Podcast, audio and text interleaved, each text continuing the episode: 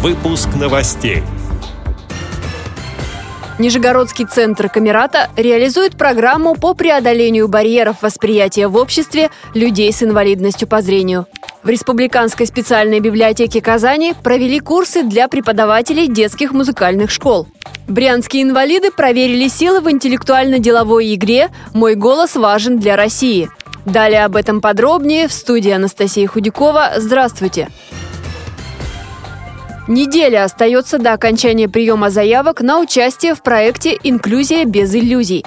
Нижегородский областной центр реабилитации Камерата приглашает некоммерческие организации России объединить усилия по преодолению барьеров восприятия в обществе людей с инвалидностью по зрению. О важности таких программ рассказала заместитель директора центра Камерата Марина Рощина. Проект посвящен формированию в обществе адекватного отношения к проблемам возможностям инвалидов по зрению.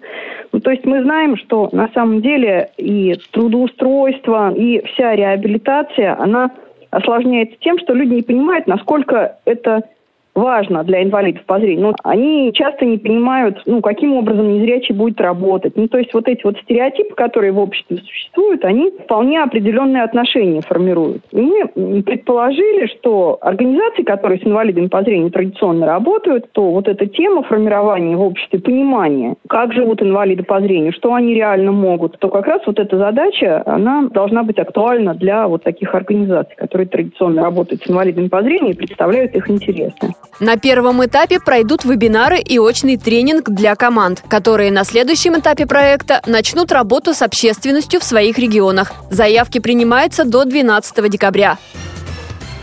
Казани прошли курсы повышения квалификации преподавателей детских музыкальных и художественных школ Татарстана, передает общественный корреспондент региональной организации ВОЗ Гелюся Закирова. Стажерская площадка была организована в Республиканской специальной библиотеке для слепых и слабовидящих. История музыкального образования незрячих людей, опыт реализации федеральной программы «Доступная среда», особенности работы с маломобильными группами, ресурсы специальных библиотек. Течение двух дней педагоги прослушали лекции и выступления ведущих специалистов библиотеки и музыкальных работников. Опытом педагогической деятельности в музыкальных школах поделились незрячие музыканты и заслуженные работники культуры республики. Также в рамках курсов прошли открытые уроки и лекции, на которых слушатели познакомили с основами офтальмологии и тифлопсихологии.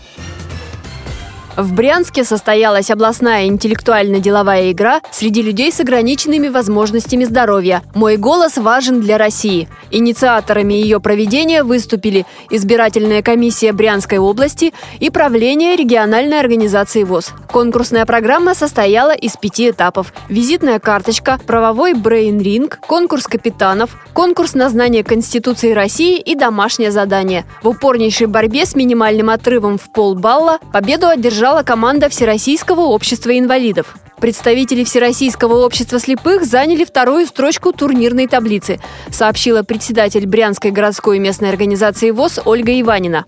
Эти и другие новости вы можете найти на сайте Радио ВОЗ. Мы будем рады рассказать о событиях в вашем регионе. Пишите нам по адресу новости собака ру. Всего доброго и до встречи!